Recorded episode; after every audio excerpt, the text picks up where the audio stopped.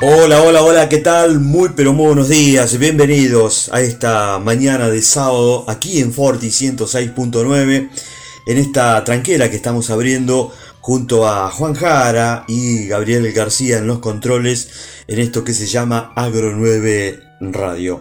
En una eh, semana, luego de una muy agradable lluvia que se tuvo el pasado eh, domingo, más allá de esa granizada que preocupó y, bastante en algún momento. Eh, hubo sus daños que dejó en otros lugares, pero bueno, 9 de julio no se reportaron eh, mayores problemas al respecto tema que vamos a estar abordando en la mañana de hoy en lo que tiene que ver con cultivos. Pero muy, muy linda lluvia es la que recibimos el pasado eh, domingo, desde 30 a 95 milímetros la lluvia registrada. El mayor registro fue en un campo aquí del productor Hugo Matas entre Naón y Deney. 30 milímetros hacia la zona de eh, Facundo eh, Quiroga. Bueno, mucho para contarles hoy lo que hemos elegido. Eh, vamos a hablar del el remate de la Marianita y Don Félix que se viene el próximo miércoles 25 de agosto. Luis Ventimiglia nos va a estar dejando algo ya él estuvo contando en su programa de todas las mañanas aquí en Forti, pero nos va a estar contando un poquito cuál fue el impacto de la lluvia y la eh, granizada. El Pro Huerta fue dentro del ciclo de charla, el ciclo de encuentro que se desarrollan desde el INTA 9 de julio. Bueno, el Pro Huerta 9 de julio fue el primero que eh, hizo la presencialidad. Sí, sí, así como usted lo está escuchando. Eh, llevó adelante una capacitación en el manejo de poda. Y claro, por cierto, se desarrolló la charla de, de, clima perdón, el pasado miércoles en el ciclo de charlas de la Sociedad Rural de 9 de julio. ¿Qué tipo de evento climático vamos a tener durante el proceso de la campaña agrícola? Bueno, no se vaya porque en el final de este programa se lo va a estar contando Estela Carballo, quien estuvo eh, disertando. Rápidamente nos vamos a dialogar con Martín y Miguel R. Carret, hijo y padre, padre e hijo, desde la zona de la niña, el excelente Angus Colorado de la Marianita, Andrés Potetti desde Don Feli, el excelente Angus negro de eh, dicha eh, cabaña. Nos cuentan detalles de este remate y Raulito Daguerre nos va a detallar por dónde va a poder verse, dónde hacer la preoferta, la preoferta, bien digo, a partir del próximo lunes 16. Eh, mm, ¿Cuál es la pantalla para poder hacer la compra? Bueno, lo cuentan aquí. Vamos a llevar 30 eh, toros puros controlados, después 29 eh, vaquillonas más a parir en octubre. 5 eh, vacas paridas de un mes y 15 de otoño, eh, ya con un ternero de 120 kilos, con servicio. Eh, eso es lo que va a presentar la cabaña de Miguel, bueno, contanos cuándo se viene trabajando con Angus en la Marianita. Bueno, buenos días. bueno, desde el año 2007 que empezamos con los colorados, y hasta ahora, bueno, ya estamos, hemos hecho trasplante embrionario y, bueno. Bueno, contanos ese trabajo.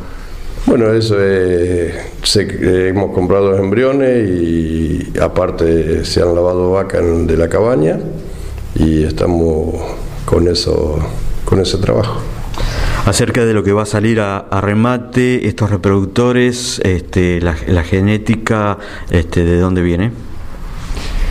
Eh, bueno, los reproductores hay varios Malbec, que es un hijo de Reconing, un toro de Cabaña Bichú, Canadá, que es el toro de moda hoy. Eh, la verdad que va a dar unos crías muy buenas, muy buen desarrollo, con una facilidad de parto muy buena.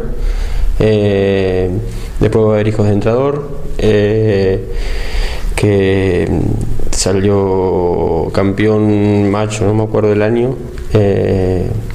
Eh, como es, también tiene mucha facilidad de parto. hay algunos truenos, algunos hijos de, del toros Peri de la cabaña. En sí hay muchos, eh, muchos reproductores con, para vaquillones. Miguel, bueno, uno de los aspectos que tiene la ganadería de la Marianita, los reproductores, es que es ganadería bien hecha a, campo. Sí, sí, sí, la verdad que sí, campo no tan bueno, campo medio duro y bajo, y bueno, eso es lo que, se hace de todo campo y bueno, se, le da la terminación un mes antes, un mes y medio antes.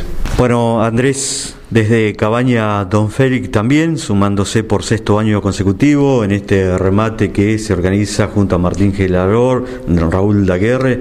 Bueno, las expectativas y qué es lo que eh, vamos a estar viendo eh, en el martillo por parte de Don Félix. Eh, sí, nuevamente sexto remate anual. bueno, la verdad que entusiasmado. vamos a ver a ver qué cómo se desarrolla todo, pero bueno, siempre apostando firme todos los años. Este es un laburo a largo plazo en el cual uno eh, todos los años va renovando las expectativas y, un poco ¿no? La, calidad de la producción, lo que uno puede pone a venta, que bueno, es importante que, el cliente todos los años vea una mejora en, en el trabajo que uno hace, ¿no? Eh, Contanos qué es lo que se destaca del Angus negro en Don Bueno, este año vamos a estar con 30 toros, el volumen fijo que venimos eh, todos los años en el remate. Eh, va a haber toro obviamente para Vaquillona, que mm, hay una demanda importante en la zona.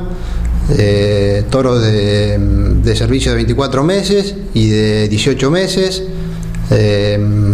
los 24 meses va a haber toros hijos de euro que es un toro que ha andado muy bien, de genética global, es un toro que, bueno, que ha dado eh, grandes campeones.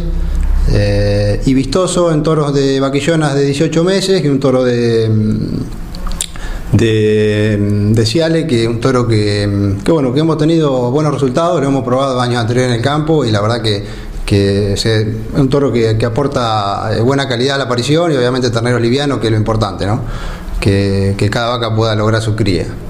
Eh, después va a toros eh, ya para, para, vacas, para rodeo de vacas, eh, hijo del plantel de Peri que tenemos en el campo. Nosotros hace ya unos 10 años venimos trabajando con un plantel puro de Peri a través de, bueno, de procesos de inseminación y de trasplante embrionario y, genética y otros vientres puros que hemos ido comprando en distintas cabañas, en distintos remates.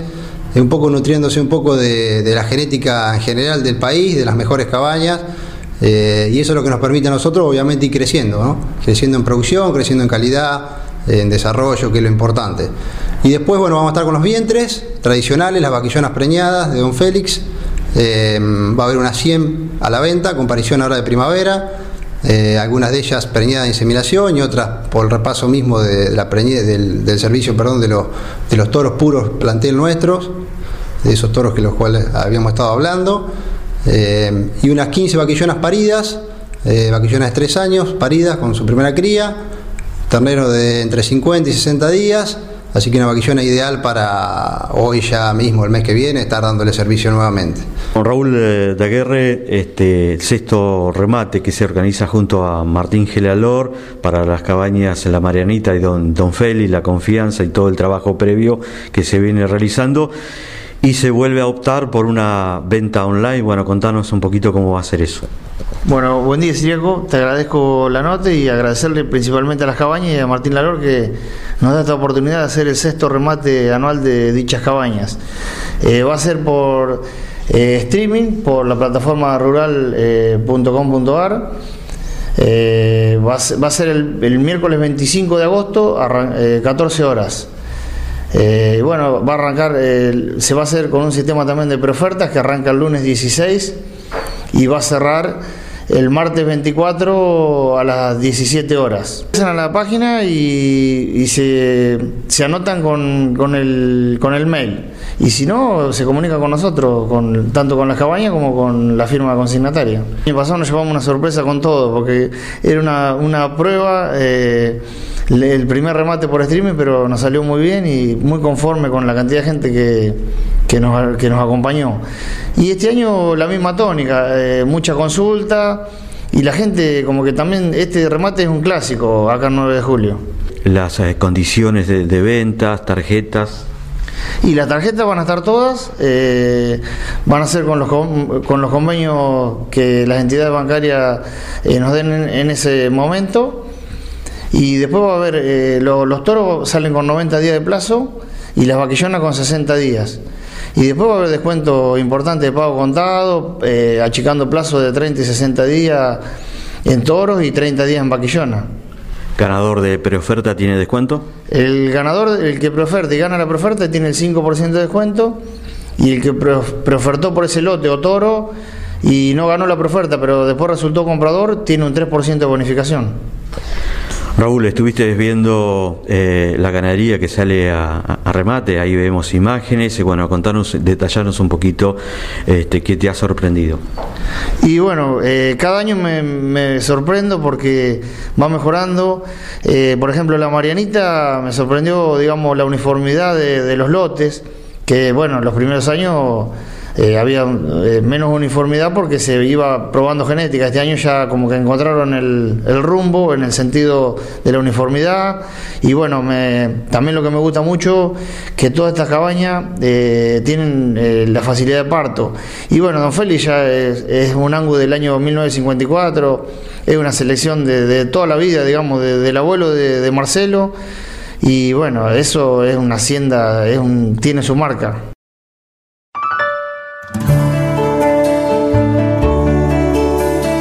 Avanzamos en la mañana de este sábado, 14 eh, de, agosto, y la Bolsa de Cereales de Buenos Aires anunció este pasado jueves que culminó la siembra de trigo en la República Argentina, 6 eh, millones y media de hectáreas prevista, lo que estaba es lo que se ha sembrado, 1.150.000 hectáreas para lo que es cebada dos noticias para la gruesa, una buena y una negativa. La buena es que eh, la tendencia de más hectáreas para el maíz es lo que se está hablando y mucho.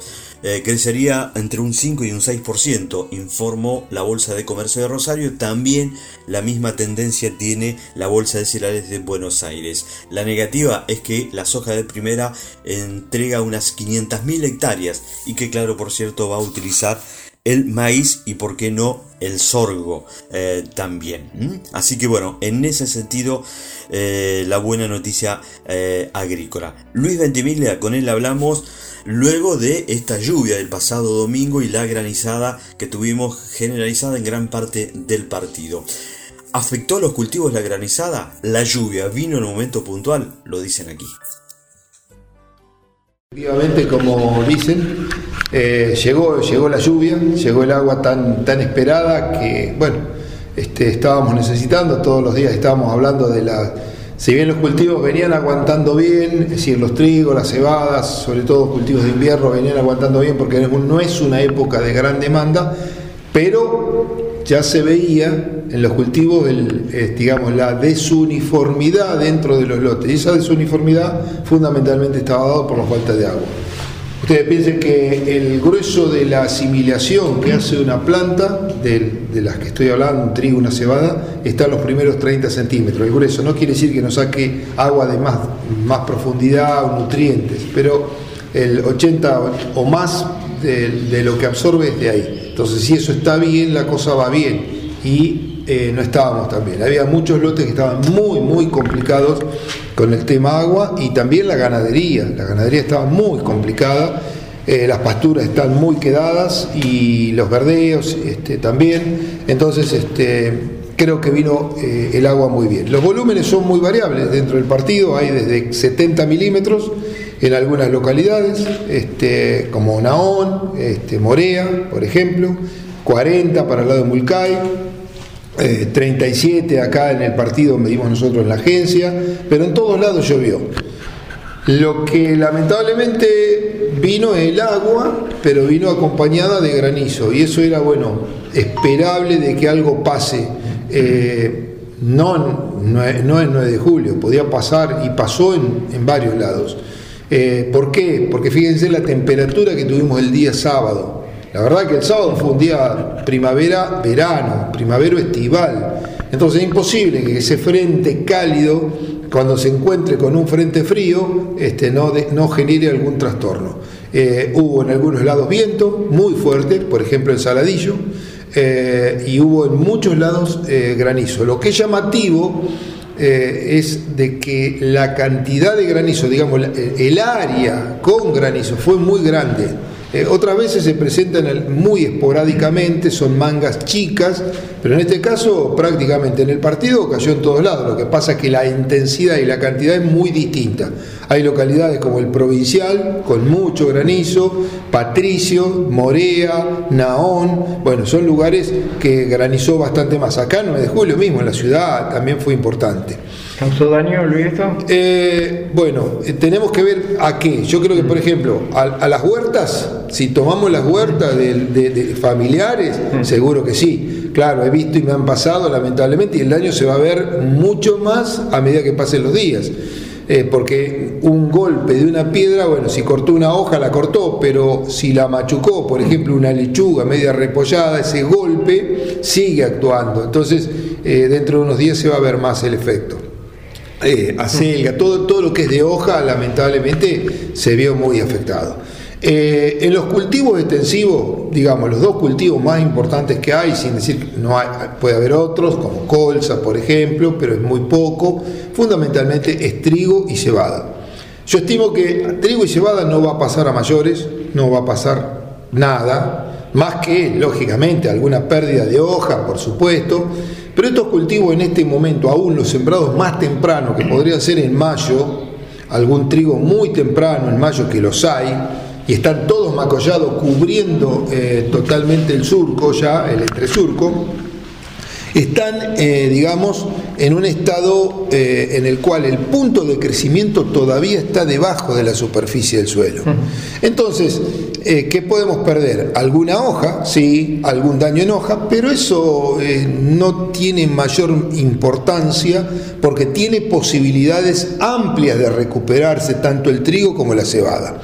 Acuérdense en el año pasado, el año pasado la helada negra fue el 11 de agosto. Exacto el 11, o sea, mañana. Eh, hoy, estamos a 10.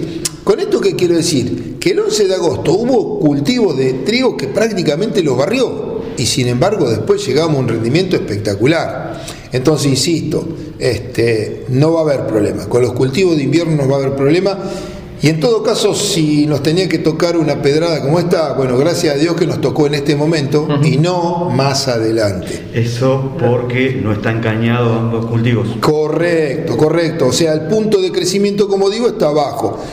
Cuando el punto de crecimiento sube, ya deja de estar abajo, eh, que no por ahí no vemos que está la caña, no vemos la caña, ahí nosotros tenemos que ir y tocar los tallos y lo vamos a palpar con la mano, eh, arriba de cada punto de crecimiento está la espiga. Si nosotros hacemos una disección de, esa, de ese pseudo tallo y abrimos, vamos a encontrar la espiga, inclusive con una lupa podemos ver bien qué cantidad de espiguillas tiene y demás y a medida que va avanzando más el tiempo, lógicamente que ahí, como decían, aparece la caña y arriba de la caña o adentro de la caña va la espiga. Entonces, imagínense en una piedra que le pegue a una caña, listo, eh, es una espiga menos, porque o se cae o se machuca y lógicamente después se quiebra con el viento o con el mismo peso de la espiga. Entonces, por suerte, vino en una época en la cual el daño es mínimo, creo yo, eh, o, no significativo para lo que son los cultivos este, extensivos. Sí, como dije, en los cultivos de huertas, familiares y demás, eh, o productivas que pueda haber en el partido, el daño puede ser importante, sobre todo para todo lo que es verduras de hoja. Luis, eh, esta lluvia que llegó ahora en agosto viene muy bien para lo que será la siembra de cultivos de, verano que se empiezan a dar en septiembre. Sí, sí, vino, vino bien para todo. La verdad que vino bien para todo. Primero que vino bien para los cultivos de invierno, por lo que dije anteriormente, que el perfil superficial estaba seco. Y pensemos una cosa, el nivel tecnológico que se aplicó este año es mayor al del año pasado. El año pasado fue muy bueno, este año se aplicó más tecnología todavía. Dentro de esa tecnología involucra un montón de cosas, pero dentro de ese montón de cosas está el nivel de fertilización. Y el nivel de, el nivel de fertilización con, por ejemplo, nitrógeno. Entonces, mucho de ese nitrógeno, aquel que aplicó una cantidad pesada de nitrógeno, la dividió. Y una cantidad la aplicó ahora, la aplicó en estos días o eh, cuando se iba a dar la otra lluvia que no se dio, que llovió en 2 milímetros, 3 entonces vino muy bien para incorporar ese nitrógeno, para llevarlo a la solución del suelo y que la planta lo pueda empezar a tomar. Entonces, para ese lado vino bien. Para los cultivos de verano hay cantidad de fósforo aplicado al boleo, una tecnología que hemos difundido ya hace unos cuantos años y que se ha, eh, digamos, se ha adoptado masivamente. Entonces muchos productores van aplicando el fósforo al boleo. Ese fósforo necesita agua para incorporarse. Tiene tiempo, por supuesto, pero ya es una lluvia que viene bien. Viene bien para ir recargando un poco el perfil del suelo, porque hay una gran variabilidad dentro de la zona. Yo les puedo decir que, por ejemplo, para el lado de Cambaceres la napa estaba a un metro, estaba muy cerca, o sea, no tienen problema de agua ahí. Eh, ahora, para acá, para el lado de, este, tomando el camino hacia, hacia lo que es Naón, por ruta 5, la napa estaba a 2 metros 50, o sea, hay una diferencia abismal. Eh, Así que viene bien para ir recuperando un poco el perfil hídrico. ¿Por qué? Porque no sabemos cómo va a ser después el verano. Entonces, cuanto más agua podamos tener acumulada dentro de un límite, lógicamente, es muy bueno. Es el reaseguro que podemos tener para todo lo que viene.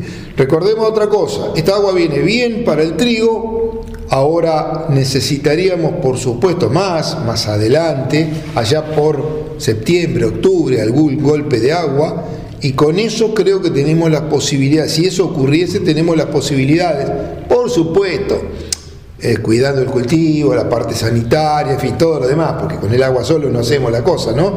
Pero eh, tendríamos la posibilidad de aspirar a buenos rendimientos o muy buenos de trigo. Y en lo que respecta a la gruesa, ya partiríamos con una condición mucho más favorable. Ahora, ¿Vieron? Parece como que, bueno, es mucho, que, pero estamos todavía en invierno, entonces los días todavía son cortos, la evaporación es poquita, pero cuando entremos ya de septiembre en adelante, la cosa cambia totalmente.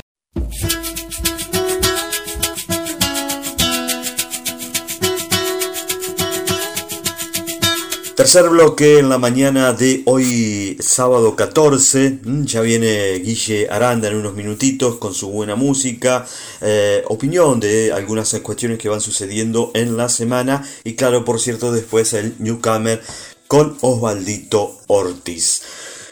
Dije en la apertura que el Pro Huerta 9 de julio fue la primera entidad en, eh, no solamente linda, sino la primera entidad en hacer una cuestión presencial dentro de la ciudad. Sí, sí, así como usted lo escucha. El Pro Huerta eh, desarrolló dos eh, encuentros en lo que tiene que ver con manejo de poda y plagas en el monte frutal. Para ello contó con el coordinador de Pro Huerta Junín General Viamonte, Luis Fernández, quien disertó y expuso algunos conceptos. Minutos antes de la segunda charla nos dejaba esta breve síntesis a tener en cuenta en el manejo del monte frutal. Estamos en una época, ya estamos en casi en el límite. Estamos en agosto y yo siempre planteo que el inicio de, eh, del manejo de las plantas frutales, tanto como un monte frutal como un traspatio, es durante todo el año. Eh, los, que tenemos siempre a veces duda y llegan las consultas con las frutas ya como en mal estado, eso es consecuencia del manejo. El manejo arranca desde que es la poda de la planta, eh, principalmente de lo que es caída de hoja, que arrancaría para los que es fruto de, lo que es carozo con pepita, arrancaría en mayo-junio, ahí, eh, ahí como que se empieza con un, con un control sanitario, luego sigue la poda y finalmente cuando arranca la época de lo que es floración, con brotes, ahí es el tercer seguimiento. Y después principalmente poner foco, ya cuando tenemos fruta, para el control eh, fuerte de los insectos. Ahí. Bien, ¿y el manejo de plagas qué recomendaciones? El manejo de plaga es principalmente tener una eh, eh, protección que sea en el marco de las normativas de los, de los productos según a donde viva uno. Eh, siempre tenemos que, que, estar consciente de dónde tenemos las plantas, si están en, la parte urbana o en, la parte semi-rural, de tener cuidado con los productos que se usan. Nosotros siempre pregonamos productos caseros o con un aval mínimo del impacto que pueden llegar a tener y, siempre poner foco en la calidad de la planta. La calidad de la planta no necesariamente tiene que tener un, seguimiento por los químicos, sino por un buen manejo, por nutrición, por el ambiente en donde están, eh, tener flores, eh, tener un ambiente óptimo para que tenga su propio control.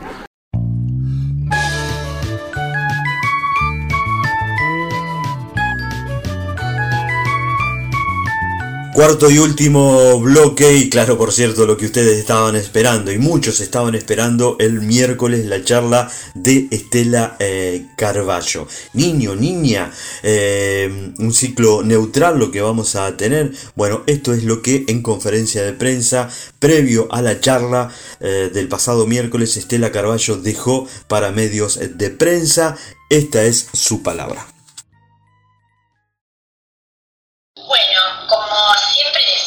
Todas las charlas y todos los años es que siempre miramos eh, lo que pasa en los océanos porque de allí deriva todas las,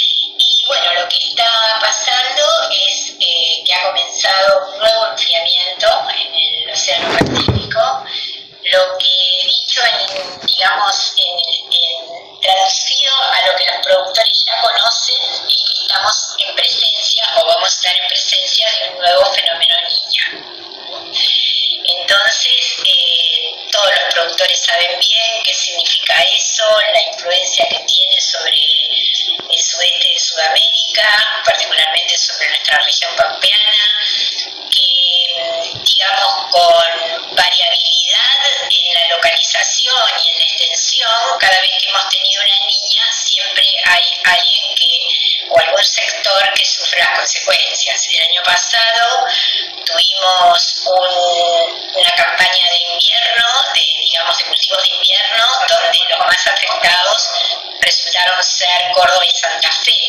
Y luego, en la campaña de verano, eso se trasladó porque, digamos, empezó a llover bien sobre ese sector y, digamos, se restringió la lluvia al este y entonces los que estaban, digamos, los productores de Buenos Aires,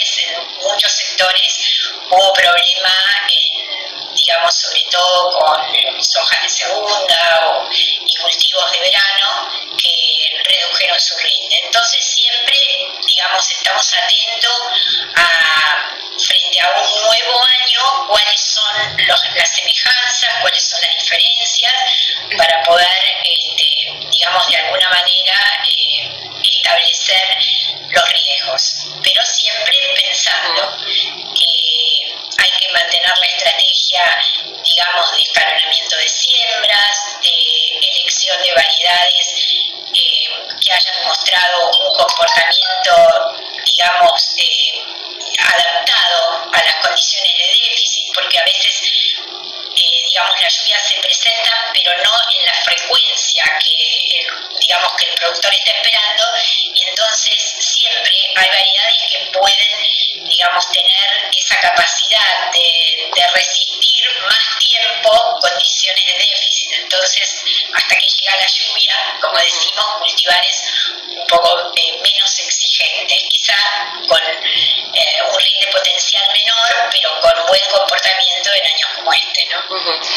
Licenciada, si bien, bueno, eh, ya la mayoría de los productores, como decía usted, saben lo que es la corriente niño, pero ¿cómo se presentaría, sobre todo en esta zona? Bueno, en este momento estamos recién descendiendo en los valores de temperatura. Hay semanas que estamos en medio grado por debajo de lo normal, hay semanas que estamos un poquito arriba. Quiere decir que estamos ya casi zona, digamos, eh, de, riesgo desde el punto de vista de las temperaturas en el océano, pero esa transferencia a la atmósfera y digamos,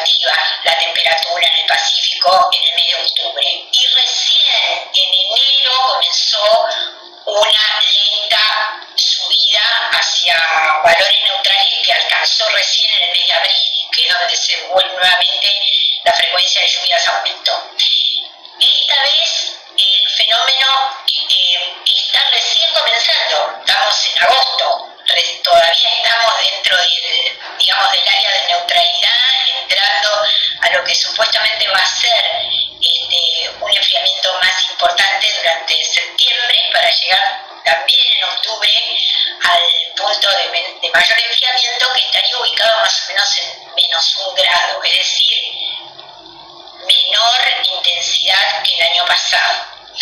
Y aparentemente el diseño eh, que nos muestran los modelos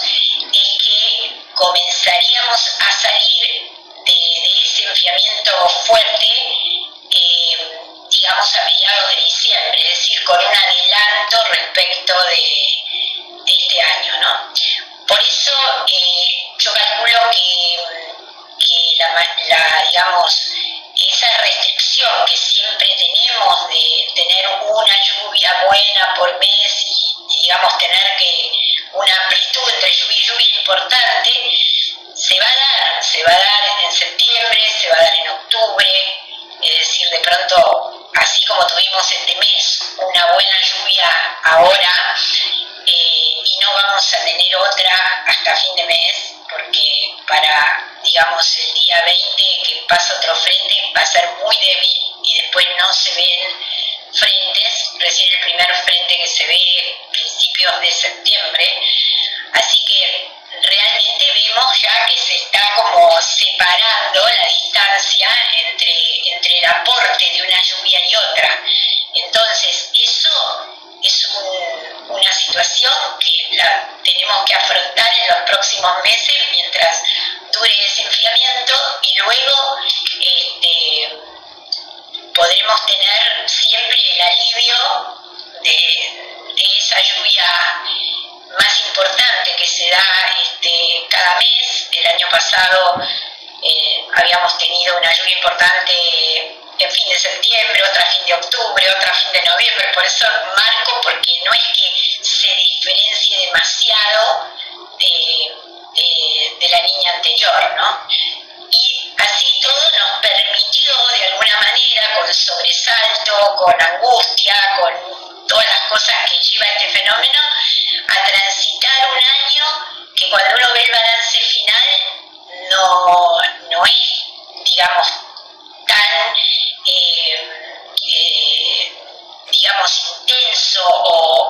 o negativo, como fue la niña 2008-2009 o como fue eh, la niña 2011-2012, ¿no? o peor aún la 2017-18.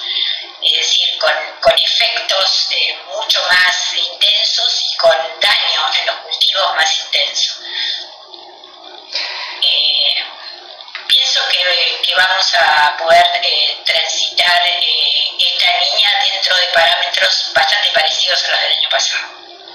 Bien, entonces en definitiva por ahí para la siembra de maíz estarían dadas las condiciones tanto para las dos, ciclo largo como ciclo corto, o beneficiaría más al ciclo corto. Este año es eh, igual que el año pasado, pero quizá un poquito más de volumen en buenas lluvias en el otoño. Claro. Entonces, eh, entonces eso obviamente para los maíces de segunda más que favorable,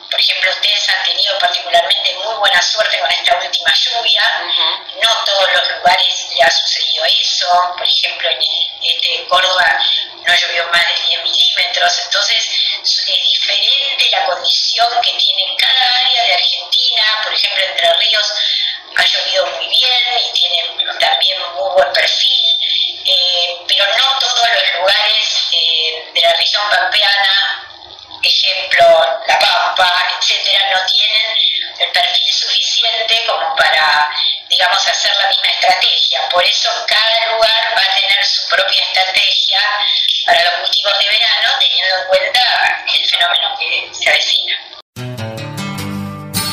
Bien, allí entonces eh, lo que fue el tema eh, clima y la próxima charla es el primero de septiembre, eh, precisamente el Día del Periodista Agropecuario. Este, allí la octava charla que se da por parte del ciclo de charlas en la Sociedad Rural de 9 de julio. El disertante será eh, el, ingeniero Luis eh, Ventimiglia, maíz y girasol, tema que va a estar eh, abordándose. Gracias, lo mejor para cada uno de ustedes. Feliz día para todos los niños y niñas el día de mañana y yo los espero el próximo sábado en esto que se llama Agro 9 Radio. Gracias Gabriel García, gracias a los amigos que nos acompañan cada sábado este, como oficiantes y a ustedes que están del otro lado prestándonos el oído.